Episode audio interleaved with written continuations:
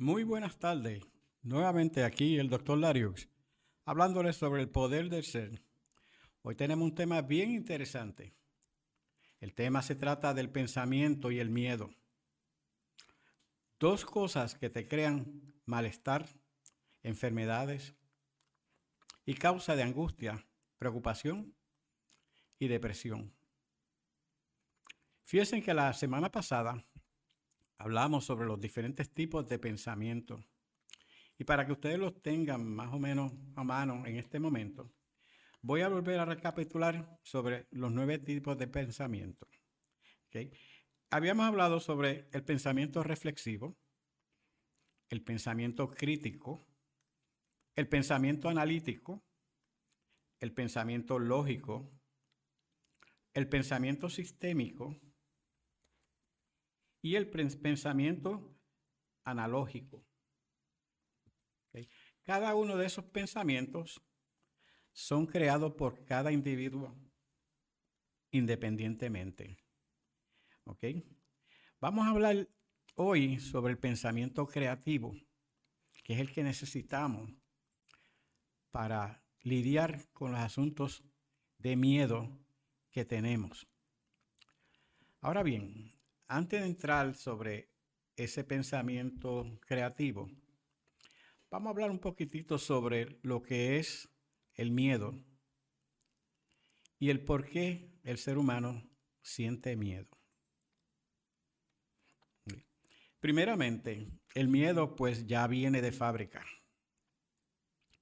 El miedo es algo que viene en nuestro ADN. Luego, en ese desarrollo se va engrosando y acumulándose en ciertas áreas de nuestro cuerpo.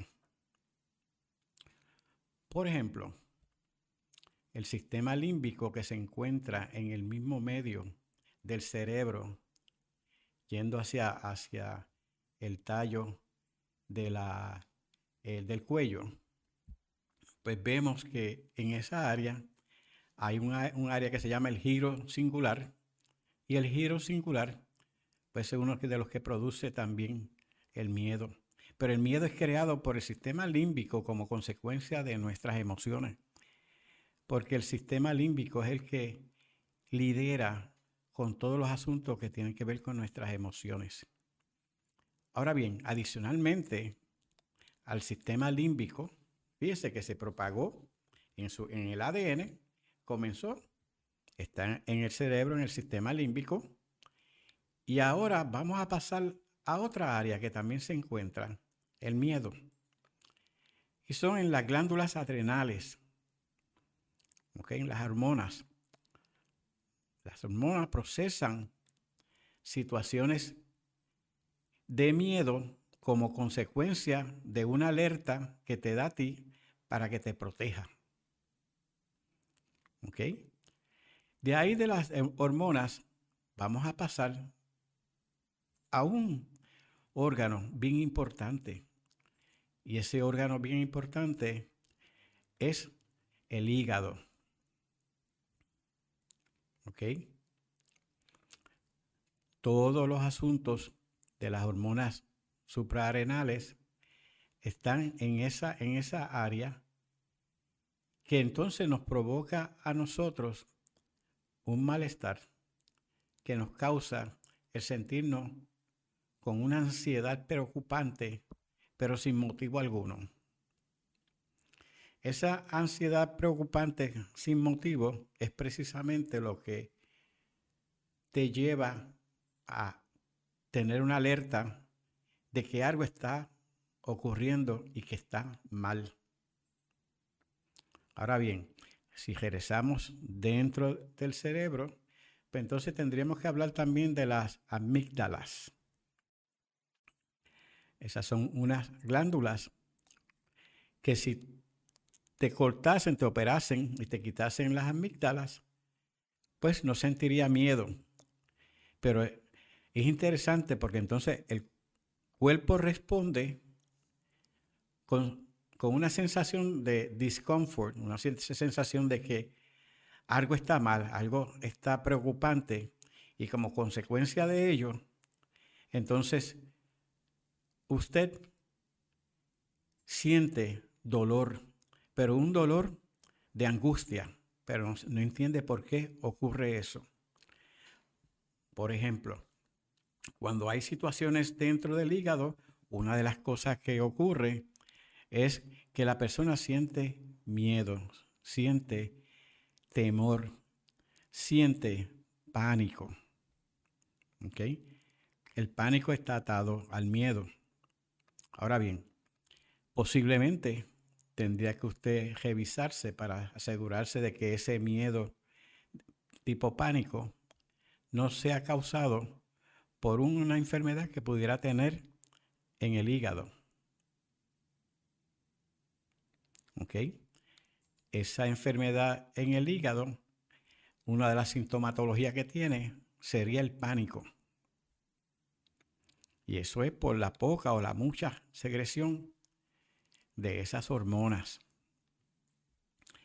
Ahora bien, regresando nuevamente a diferentes órganos del cuerpo.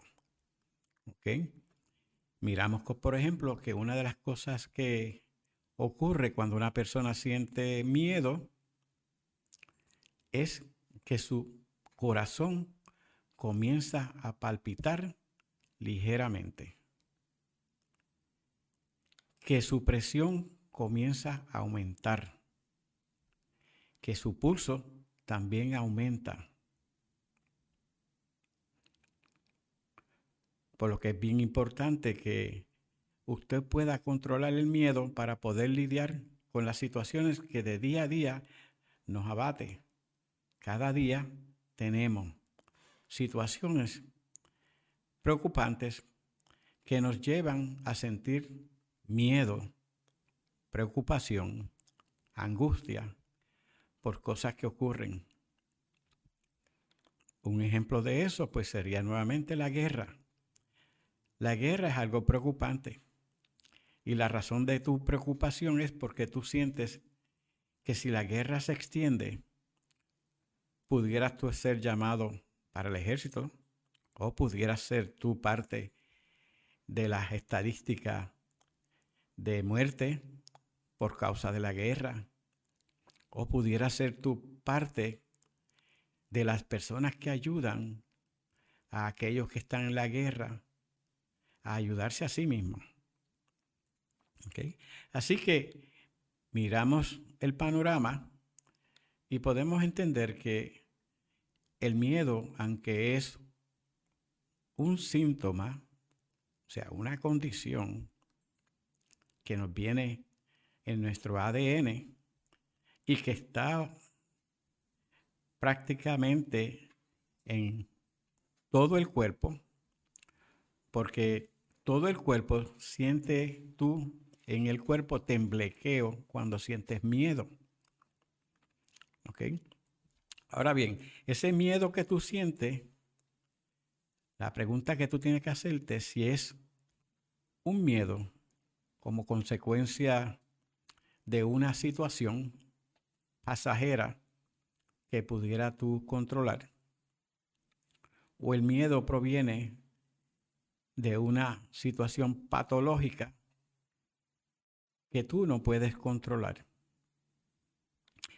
Vamos a tratar en el día de hoy de hablar de las dos formas, cómo tú puedes tratar de controlar el miedo situacional que es el miedo que viene por situaciones diarias, y el miedo patológico, que son como consecuencia de posibles, eh, podemos decir, enfermedades del cuerpo humano o posiblemente una situación hormonal de la cual existe un desbalance y que tú tienes que ir a un médico especialista para que te atienda para balancear ese, líquido hormonal. Ahora bien, con relación al pensamiento, el pensamiento es una de las cualidades bien importantes que tiene el ser humano para poder lidiar con todos los asuntos que tenemos del diario. Fíjate que el poder del ser proviene precisamente del control que la persona tiene hacia todas las exigencias externas que tenemos a diario. Habíamos hablado previamente de que todos nosotros somos parte del concepto de la ciencia del bien y del mal. Y que a base del concepto del bien y del mal, el mal siempre va a estar con nosotros en todo momento. Podríamos añadir que entonces el miedo es parte de esa conservación de tu vida que te protege a ti para evitar que el mal te ataque. Ahora, el mal no significa las cosas místicas de que, que se hablan por ahí. No solamente eso, las cosas místicas que estamos hablando, estamos hablando sobre el infierno, el cielo, eh, el diablo, Dios. El mal significa una sensación de lo cual tú, por motivos propios, no tienes control de ciertos actos, de ciertas verbalizaciones o de ciertos pensamientos. Ahora, lo que queremos es que tú tengas control sobre tus pensamientos. Y ahí que entonces viene el pensamiento creativo, donde vamos a tratar de producir nuevas ideas.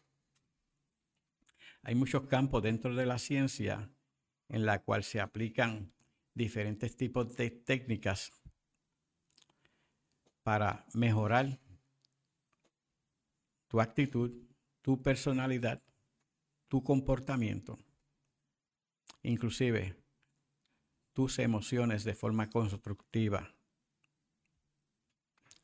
Entre algunos de los métodos que se encuentran está lo que se le llama la hipnosis.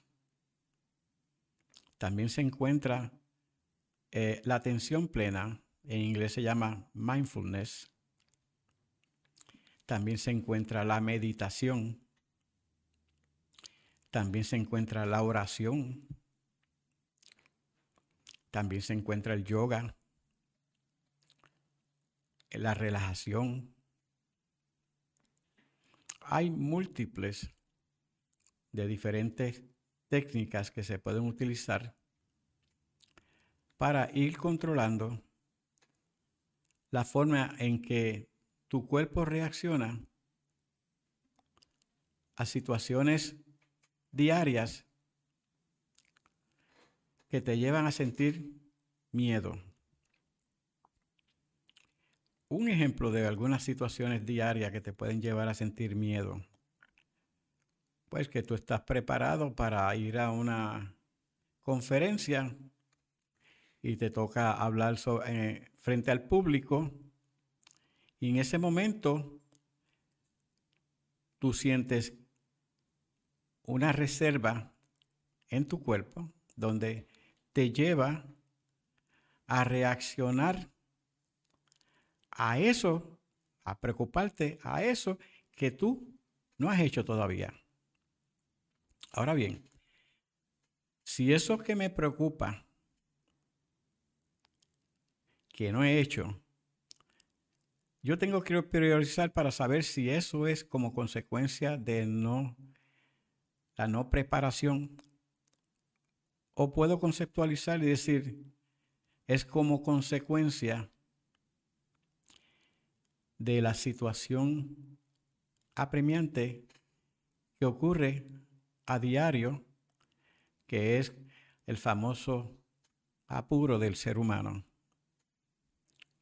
En otras palabras, me comprometo en algo que luego debo cumplir, estoy obligado a cumplir, y eso que estoy obligado a cumplir entonces se convierte en un miedo si no llego a tiempo a esa conferencia que usted va a hacer.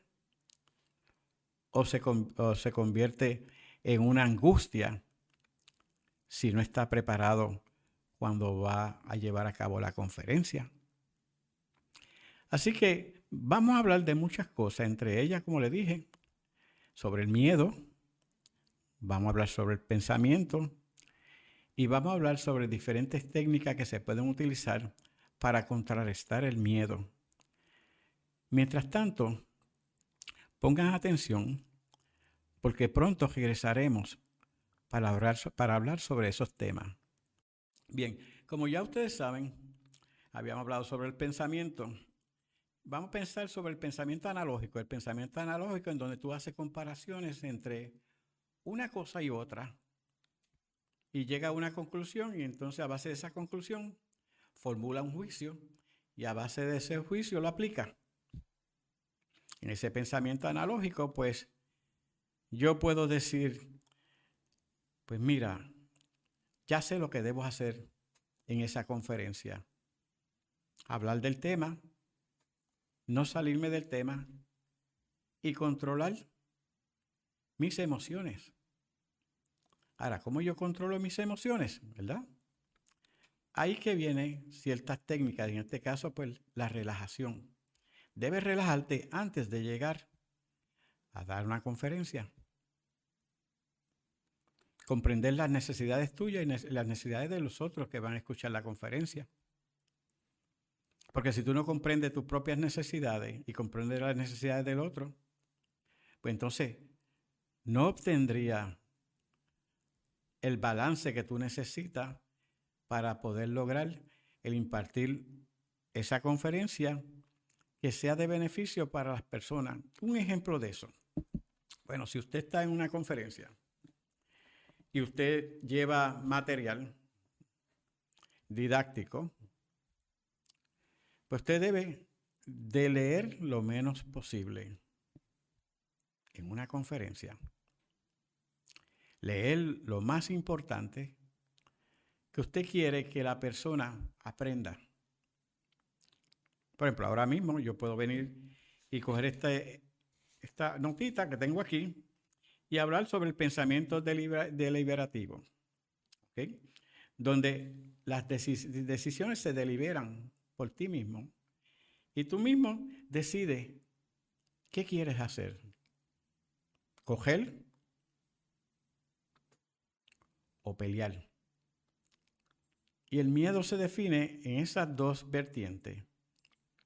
Peleo o vuelo. O sea, correr. Me alejo del miedo. Y eso me provoca seguridad. Me enfrento al miedo. Y eso me, provoca, perdón, seguridad también. O sea, no importa qué vertiente yo coja, me da seguridad. ¿Ok? Como dije anteriormente, el miedo es algo que nosotros nacimos con él. Es algo que tenemos arraigado. Y a base de esa sensación que tenemos en diferentes partes de nuestro sistema, en este caso pues sería las amígdalas, las hormonas, el hígado, sistema suprarrenal, pues a base de eso, yo voy controlando porque yo quiero tener lo que le llamamos en inglés un well-being, una vida saludable, una actitud saludable. Y para yo tener una actitud saludable y no sentir miedo, debo controlar todos aquellos asuntos que me puede provocar una sensación de ansiedad o de angustia o de provocación. Otro ejemplo que podemos darle. Cuando usted va en una situación donde usted tiene que pelear con alguien, ¿qué usted va a hacer? ¿Debo pelear? ¿No debo pelear? ¿Cómo yo proceso el motivo por el cual surgió esas diferencias. Pues eso es clave. Porque para yo procesar el motivo por el cual surgen las diferencias, debo entonces visualizar de forma razonable, utilizando la razón, la lógica, la coherencia, qué ha ocurrido y a base de lo que ha ocurrido, puedo proyectar cuál pudiera ser mi reacción. Mi reacción pudiera ser una tan sencilla como decirle a la persona, con relación a lo que tú has sentido debido a mi conducta, ¿qué tú entiendes yo debo hacer para que mi conducta sea positiva hacia lo que tú estás pensando? ¿Eh? También puedes clarificar el asunto. Mira, fulano, el ir a discutir como tú quieres en una pelea no va a abundar en nada en nuestra amistad. Creo que nuestra amistad es mucho más mayor que cualquier pelea que pudiéramos tener.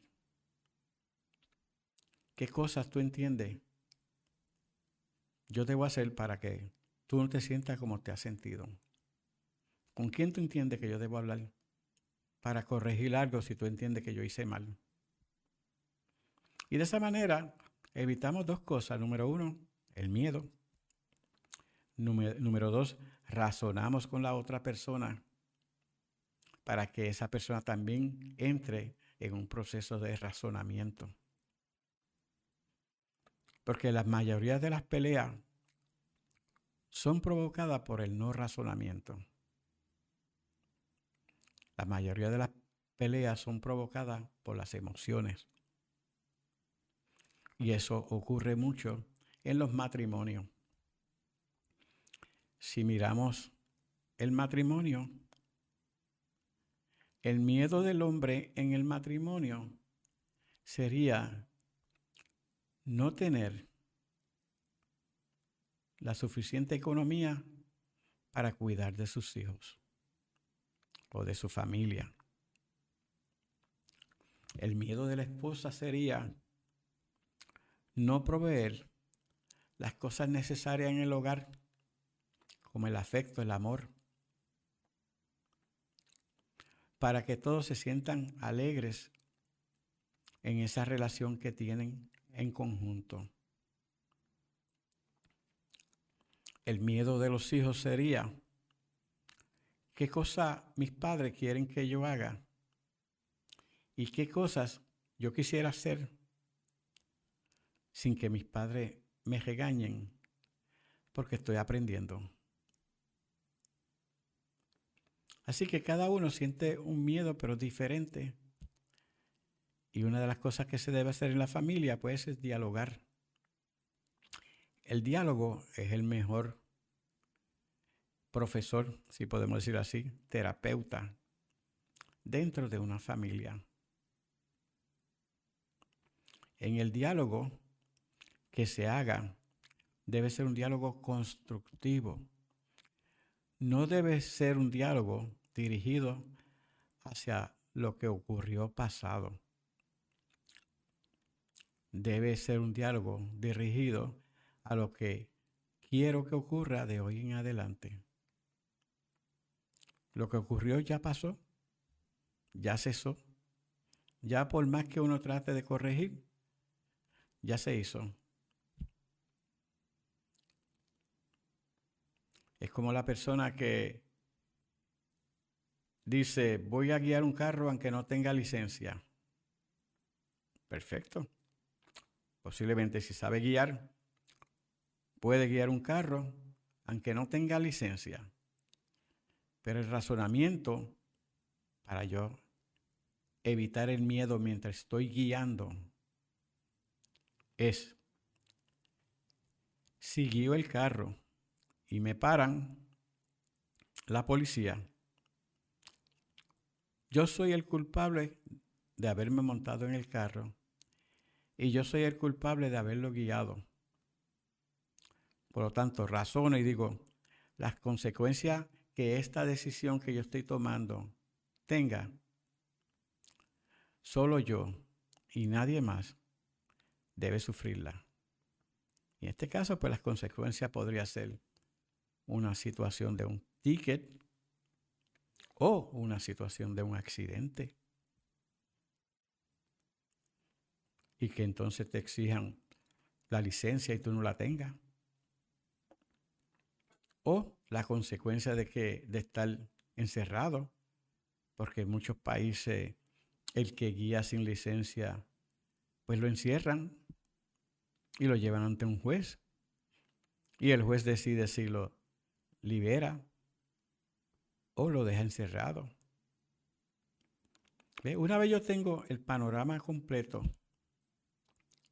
de qué es lo que está ocurriendo, entonces procedo a llevar a cabo el acto que entendí que quería hacer, pero también puedo proceder a cancelar el acto que quería hacer, porque las consecuencias son mayores que los beneficios.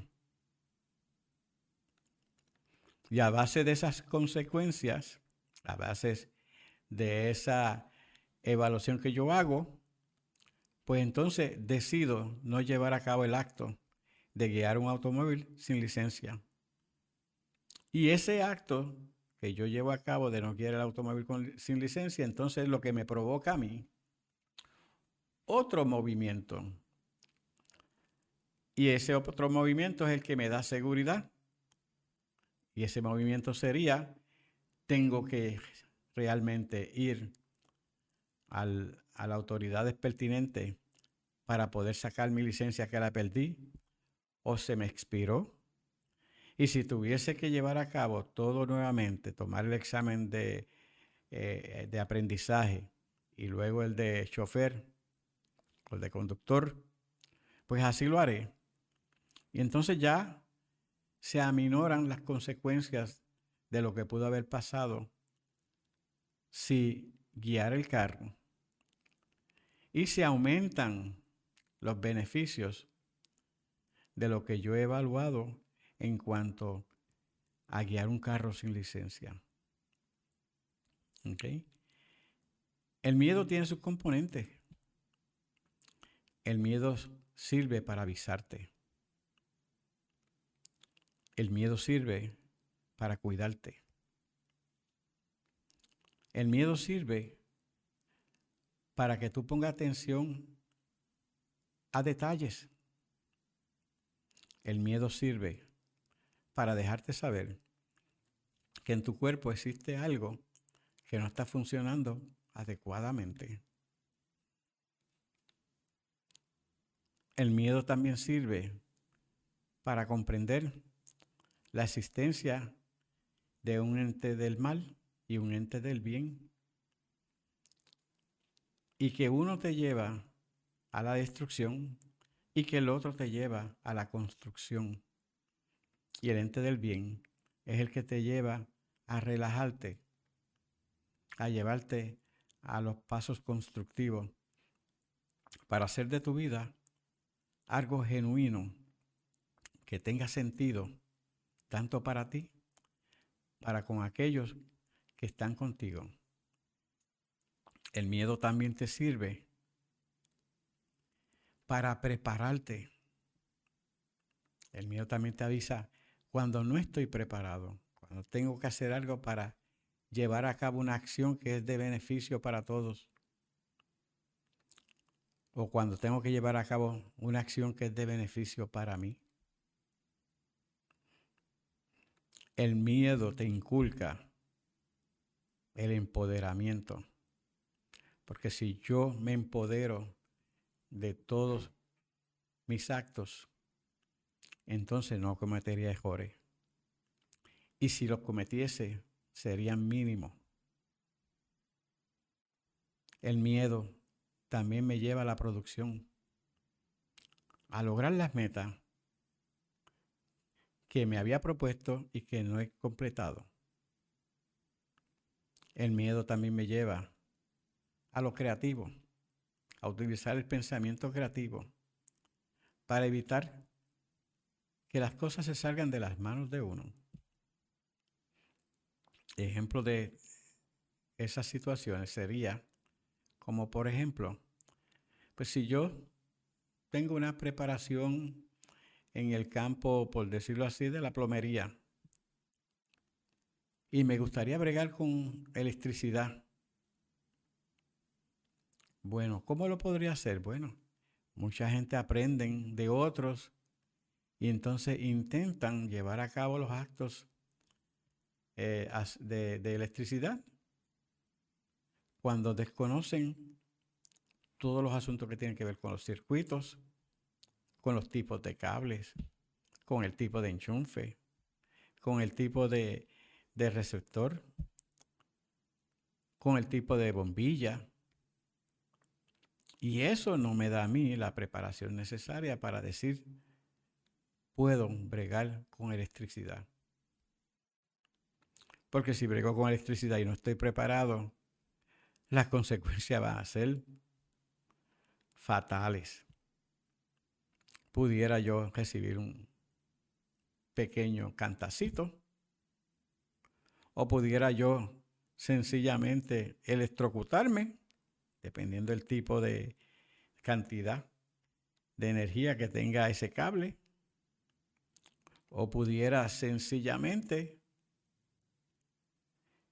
perder alguna extremidad como sucede cuando algunas personas le caen un rayo encima, que cuando le cae un rayo, pues algunos se han mantenido vivos, gracias a Dios, otros han fallecido, pero los que se han mantenido vivos, pues tienen una cicatriz, bien sea en las piernas, o bien sea en los brazos, o en algún lugar por donde se dice que salió el rayo para adentrarse en la tierra. Si eso no hubiera sucedido, la persona no estuviese viva para contarlo. Así que entonces, ese miedo que me dice a mí, yo no estoy preparado para lidiar con la electricidad, es el mismo miedo que me dice a mí, ya es tiempo de tú ir a algún lugar, a alguna escuela, a algún instituto donde tú puedas adiestrarte en ese campo si es, lo que te gusta. Y entonces sería plomero y electricista. Ahora, no los ligue los dos, porque si liga el agua con la energía, pues tendría problemas. O sea que mientras esté bregando con, con el agua, mantente en el agua. Y cuando vaya a bregar con la electricidad, mantente la electricidad. Pues así mismo sucede con nuestra vida. ¿Qué quiero hacer en mi vida? ¿Qué quiero, qué, quiero hacer en este propósito de vida que estoy dando? Quiero convertirme en una persona dadora o proactiva o quiero convertirme en una persona inactiva. ¿Qué quiero hacer? El miedo me lleva a ser proactivo. Pero también el miedo, si no lo controlo, me lleva a convertirme en una persona inactiva. Y esa inactividad me lleva sencillamente a eliminar todo propósito que había querido en mi vida. Fíjense que este tema es tan interesante que de este tema tú puedes lograr metas que en un momento dado tú entendías que no se podían lograr. Vamos a hacer una pausa brevemente. Acuérdense que este sistema 603, estamos aquí para ayudarle. Hacemos una pausa en este momento. Le habló el doctor Lariux. Buenas nuevamente. Ahora vamos a comenzar a dialogar sobre cómo podemos lidiar con el miedo. Y una de las cosas que uno debe hacer, que es sumamente importante, es confrontarlo. Muchas personas tienden a no confrontar el miedo. El miedo se confronta de una manera bien sutil. Lo primero que tú tienes que hacer es hacerle una pregunta a tu pensamiento. Y la pregunta que tú has de hacer sería la siguiente. ¿Por qué esto me aterroriza? Una vez tú conteste esa pregunta, ¿por qué esto me aterroriza? Nuevamente, el tema de hoy es el pensamiento y el miedo. Así que voy a utilizar el pensamiento para lidiar con el miedo. ¿Por qué esto me aterroriza? Ahora vamos a partir que el pensamiento vino, perdón, el pensamiento vino y ese pensamiento que vino no fue creado por ti ni creado por nadie. Sencillamente te llegó a la mente. La pregunta que entonces tú vas a hacer es, ¿por qué tú quieres que yo piense sobre eso? ¿Por qué tú quieres que yo piense sobre eso? Una vez reciba la contestación, la próxima pregunta que tú vas a hacer es, ¿qué me ha llevado a pensar en eso? Y esa pregunta te va a llevar al pasado. Te, va a llevar a situaciones pasadas que tuviste, al aprendizaje que tuviste, que no has resuelto. Y hay situaciones que uno tiene que resolver en el pasado, pero también hay situaciones existenciales. Volvemos al pasado también, pero de otra manera, espiritual, que también uno tiene que resolver. Una vez tu mente te da la contestación, ahora lo próximo que tú vas a hacer hacer la siguiente pregunta. ¿Cómo puedo resolverlo?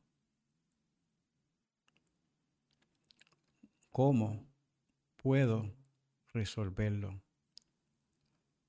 Por favor, cuando hagas esa pregunta, no espere la contestación al momento. En ocasiones la contestación, el pensamiento te la da al momento. Pero debido a que es algo que está dentro del inconsciente, la conciencia se toma un poco más de tiempo para hurgar en esa inconsciente, para buscar el motivo por el cual tú sientes ese miedo. Así que la clave en esto es la perseverancia. No te des por vencido si no te contesta al momento. Pero tu mente, el pensamiento, te va a contestar cada una de tus situaciones, tus ansiedades que tú pudieras tener. Todas tus ambivalencias de las que ha vivido y las que han provocado el que tú no tengas un propósito en tu vida, el que tú no tengas ni le des sentido a tu vida. Es importante darle sentido a la vida, pero no es menos importante darle a la vida propósito escuchen bien, es importante darle sentido a la vida, pero no es menos importante darle propósito a diario a la vida. La vida requiere propósito día a día. Es por eso que si miramos la forma histórica de cómo se formó el mundo y todo eso, hablamos de siete días. Y en esos siete días, el séptimo día, hubo descanso. Y se trabajaron seis días. Pero no se dice lunes, martes, miércoles, jueves, viernes, sábado y domingo, porque no existían los nombres de los días. Todos los días son tuyos para que tú hagas un propósito en tu vida. Todos los días con ese propósito te llevan a crearle sentido a tu vida. Cuando tú le creas sentido a tu vida, tú controlas el miedo. Porque sabes que no importa quién tú eres, no importa qué profesión tú tienes, no importa lo que haces, siempre tienes un propósito a diario para darte sentido y el deseo de continuar viviendo. La angustia es causada por ese mal sentido de no enfrentar las situaciones del diario. Las situaciones del diario son situaciones que se te presentan para que tú corrijas y te encamine al propósito de tu vida. Pero si tú no le das esas situaciones la posición que se merecen, cada día ese propósito se desvirtúa. Y entonces, entonces te sientes con lo que se le llama un vacío existencial. El vacío existencial proviene cuando yo no tengo ni sentido ni propósito de lo que quiero hacer en esta vida. Cuando pienso que todo el mundo se ha beneficiado menos yo. Cuando pienso que la vida me ha tratado mal a mí, cuando la vida, por el mero hecho de tu vivir, te ha tratado excelente, porque tienes todos los mecanismos en ti para levantarte si te has caído. Tiene todos los motivos en ti para lograr cualquier meta, no importa la edad que tú tuviese. Si la meta sería terminar la escuela superior y tienes 80 años, hazlo. Si la meta sería el bachillerato, hazlo. Si la meta sería un curso técnico, hazlo. Estás vivo. Y por el mero hecho de estar vivo, el miedo me está diciendo a mí, mira, modifica, encamínate hacia lo que tú siempre has querido en tu vida. Encamínate hacia ese sentido. Si tú quieres una casa, si tú quieres un carro, lo que tú quieras en esta vida está disponible para ti. Pero si te sientas en tu casa o si te sientas debajo de un árbol esperando que alguien te traiga la casa, que alguien te traiga el carro, que alguien te traiga lo que tú necesitas, nunca lo va a conseguir. Porque no le diste propósito a tu vida. Y yo tengo que darle propósito a mi vida. Es una casa ¿Qué casa yo quiero? ¿Me conformo con una de madera? ¿O me conformo con una de cemento? ¿Me conformo con una casa de un cuarto? ¿O me conformo con una casa de tres o cuatro cuartos? ¿Me conformo con una casa con terreno? ¿O me conformo con una casa sin terreno? quiero limpiar el patio O no tengo tiempo para limpiar el patio. La quiero arreglada. O puedo arreglarla. Uno escoge dentro de la fase constructiva corregir todo lo destructivo que hemos hecho en nuestra vida en el pasado. Así que con todo lo destructivo que hemos hecho en el pasado, logramos lo constructivo en el presente.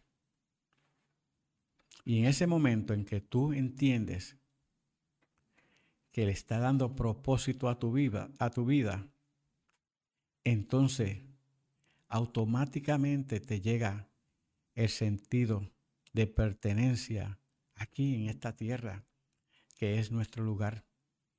Aquí nacemos, aquí vivimos, aquí compartimos,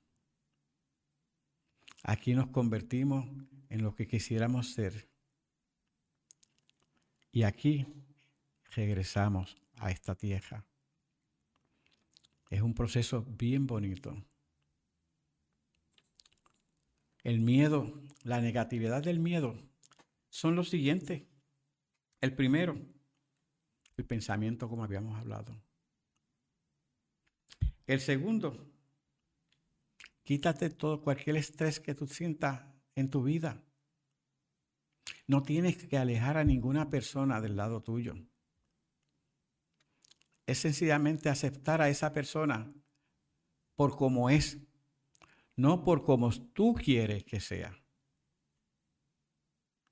Y cuando tú aceptas a esa persona por como es, no como tú quieres que sea, vas a comprender a esa persona. Escribe lo que tú deseas.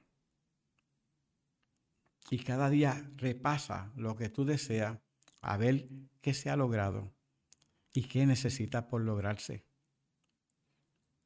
Haz un checkmark a lo que tú has logrado. Disfruta cada día con los seres queridos tuyos, con tus amistades. Socializa, no te encierres. El encerramiento causa distorsión, te enferma, te provoca malestar. Guía tu vida a actos constructivos, siempre pensando en que tú puedes hacer algo mejor a diario. Les habló el doctor Larius. Muchas gracias. El lunes que viene hablaremos nuevamente sobre el pensamiento y el miedo.